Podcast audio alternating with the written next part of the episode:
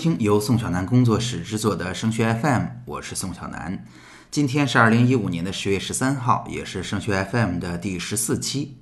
升学 FM 是一档与高中的家长和考生分享与高考、留学有关的经验和信息的播客节目，实用接地气是我们的标签。请大家搜索升学 FM 的 QQ 群来收听节目，这也是您收听最新内容和参与互动最简便的方式。升学 FM 高考群的群号是二七四四二零幺九九，升学 FM 留学群的群号是三四幺五二九八七五。今天啊，我们来聊一个可能会困扰每一个在济南完成留学申请的同学的问题，那就是在这样一个二线城市完成留学申请，软实力不足、活动匮乏的硬伤应该怎么解决呢？今天我们来面对它。相信呢，看到近几年的申请结果，大家都能形成这么一个印象，就是托福、SAT 的成绩是越来越高、越来越高了，但是相同的成绩下，我们能够申请到的美国大学却越来越低。也就是说，竞争越来越激烈了。当然，一方面哈，我们得承认这个事实，就是同学们是越来越会考试了，成绩越来越高。这一方面呢，体现出我们的语言培训机构的确他们的方法越来越得当，对于考题研究的越来越深入。那另一方面呢，我们也得承认是吧，基金是越来越准确了。但其实呢，如果不深入去研究，我们会简单的得到这么一个结论，就是这年头申请是越来越难了。但事实上，如果我们去仔细的分析每一个案例的话，我们能够看到有一个非常重要的因素被我们忽略了，那就是通常我们都会说，嗯，他们家的孩子考了多少分儿，多少分的托福，多少分的 SAT，去了什么样的学校，但是我们很少说到，嗯，他们家孩子做过什么样的活动，以什么样的主线完成了申请，文书写成了一个怎么样漂亮的故事。所以，大部分时间我们忽略了学校对于软实力的考察，反而把更多的精力放在了考试分数上，所以才更容易得到分数越来越高、申请的结果越来越低的结论。那么，对于不在北上广这样一线城市资源相对比较缺乏的考生来讲，尤其是在我们济南完成申请的同学们来讲，怎么样才能够提升自己的软实力，把活动的背景做得更扎实呢？首先，我们先来谈一谈这里边的几个小误区。第一个呢，就是我们在留学当中做活动啊，和高中阶段作为一个我们国内评价的好学生要参与的活动还是有所不同的。在济南做留学的过程中，我有这样的经验：几乎对于每个同学来讲，团组织的活动啊，学校的运动会啊，啊，有一个比如说钢琴、古筝的十级啊，参加过义工活动啊，尤其是我们这儿有一个很有名的组织——全程义工，对吧？事实上呢，他的活动可能并不复杂，只是一个参与性的，但是很多很多同学都参加过。在我们高中里边，如果是去参加评比啦、评三好学生啦、评优秀团员啦，那这样的活动和个人的背景可能都有帮助。那么对于留学来讲，这样的活动就会显得过于泛泛，没太有竞争力。尤其是每一个人都是这样的时候，这样的活动就没有任何的吸引力了。除了去做人人都会做的活动以外，我们还经常犯另外一个错误，那就是走到了另外一个极端，去走纯高大上活动的这样一个路线。那这是另外一个常见的误区。这包括像摩联、像国际的 NGO，有些同学是一定要到非洲去送送粮食才觉得，嗯，这已经足够高大上了。还包括参加一些国际的像环境峰会呀之类这样的活动。那这样的活动呢，常见的问题是在于哈，它非常的昂贵，非常的占用时间。尤其是当跟我们的个人性格、申请的方向不一致的时候，它很难给我们带来巨大的优势。对于在我们济南完成申请的同学来说，时间是要精确计算的。原因是，不管是实验中学外国语的国际班，还是在普通班级里边完成申请的同学，除了托福、SAT 你要去腾出时间来考以外，你可能还要去学 AP 的课程，同时你还要去完成会考，所以时间相对来讲非常非常的紧张。SAT 快的同学可能要花一年的时间，可能运气不太好的同学要花两年的时间。而且大家知道，对于明年的同学来说，SAT 的难度又大大的提高了。所以时间上面性价比不超级高的活动，我并不是特别建议大家去做。那问题来了，我们应该怎么解决呢？在软实力、活动背景这一方面，应该用什么样的方向去思考呢？我给大家的建议就是。每个人的申请都是一个个性化的申请过程，我们的核心是要体现出自身的价值和能力。这是什么意思呢？首先吧，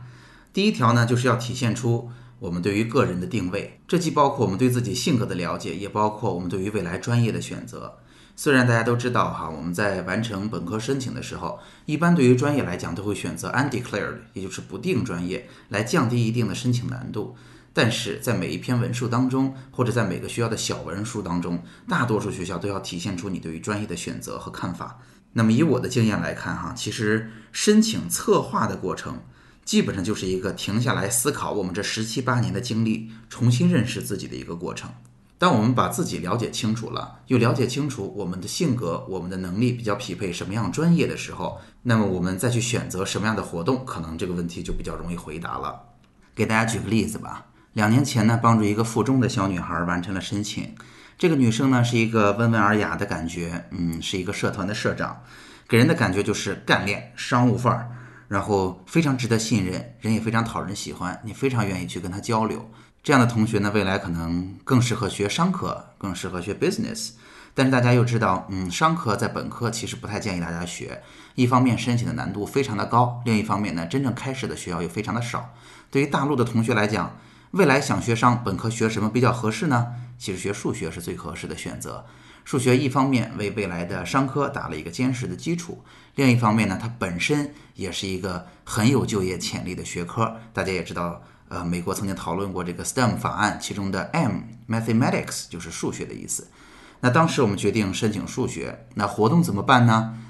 我们一起在暑期里边完成了一个这样的小项目。通过他的暑期社会实践，我们去统计了在麦当劳哈前面一个人进门的时候，到底有多少人会给后边一个人开门。那这个同学呢，在麦当劳做了一个星期，统计了最原始的数据。在这个基础上，我们稍微学习了一点统计的知识，然后用了一个线性的回归，哈，得到了一个在数学上有说服力的答案。在这儿也可以跟大家分享一下哈，其实结果是我们国人的素质还是蛮高的，基本上前面的人都会给后边的人开门。唯一一个比较少见的，可能当前边是一个男生，后边的人也是一个男生的时候，前面的人不倾向于给后边的人开门。这可能也是因为男生之间本身就有竞争吧。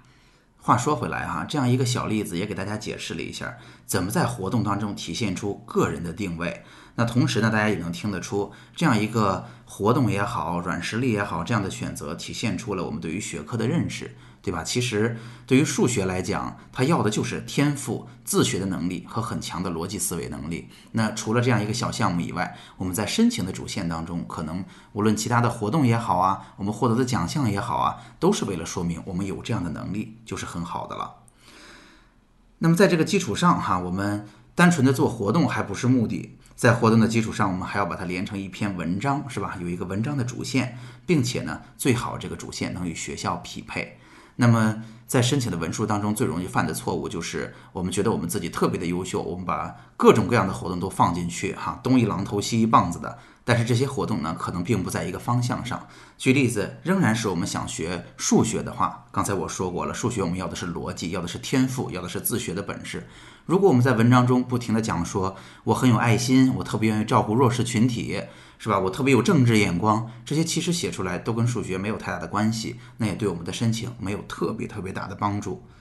这是要有一个明确的主线和方向，同时还要提一提与学校的匹配。大家知道哈，每个同学都会说这有什么难的？我在文书结尾总要写一段 Why School，对吧？为什么要来这所学校？那我要提醒的是，学校为什么要你啊？不是要你说学校有多么多么好，学校他自己知道自己挺好的，不是因为对方好他就会要你。同时，学校也不仅仅是因为你有多好而决定要你。那我只在文书里表达说，哎呀，我有多么那么优秀，你看我这也好那也好，这也不是学校选择你的必然条件。那最重要的条件是什么呢？相信在收听节目的爸爸妈妈们，您想想看，当初您是怎么追到妈妈或者怎么追到爸爸的？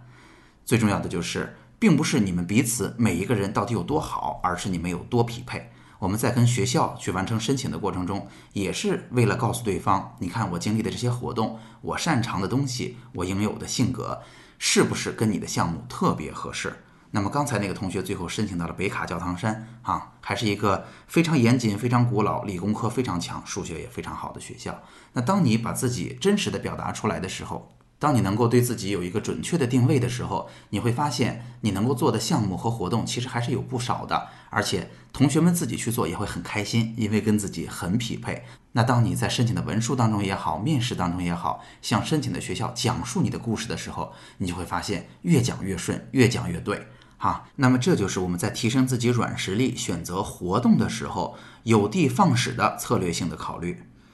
好，那我们来总结一下吧。今天我们要说的是如何去面对我们申请当中活动背景不足的硬伤。我觉得总结一下就是三条：第一，要早做思考，把事情想在前面，用合适的方式去做，一定是对人有帮助的。所以，我们一直在说要早早的去做规划，早早的去做规划。其实最重要的就是了解你自己，有一个自己申请的思路和主线，知道自己做什么是有帮助的，到底要做什么，这就可以了。第二呢，就是我们所说的这个词儿叫挖掘，在我们身边能有的资源范围内，能够提前去做一定的准备工作。我们可以想想看，学校这几年会有哪些活动，会有哪些比赛？那父母认识的人里边，到底能给我们提供哪些机会？在这当中要去有意识的参与，甚至去创造机会，参与一些活动。那到时候就是一个很漂亮的故事。那在这个基础上，当然我们还要去寻找资源了。寻找资源的要求，首先可能时间要花得很值，对吧？因为对于我们济南的考生来说，要考的试真的太多了。那同时，我们也要确认，首先它不是特别贵，第二呢，它能够让孩子真的有收获，扎扎实实能有故事可写。那对于这样的项目呢，这两天也有不少的家长问了我这个问题。那我想告诉您，这样的项目呀，啊，作为我自己也是在一个一个的收集和整理。那因为这些项目呢不太适合在广播里边说，所以呢大家也可以来到升学 FM 的留学群。那我们在群里的直播互动当中与大家交流交流，济南的考生有哪些性价比非常高的选择？如果您觉得本期节目很实用，欢迎您把它分享到 QQ 群、朋友圈或者 QQ 空间，让更多家长受益。您可以通过 QQ 群与我们取得联系。升学 FM 的留学群是三四幺五二九八七五，升学 FM 的高考群是。二七四四二零幺九九，在这里呢，您不但可以收听最新的节目内容，宋小楠工作室还为您准备了直播课程和个性化的咨询。升学 FM，让我们在孩子申请的道路上相互陪伴。我们下期见。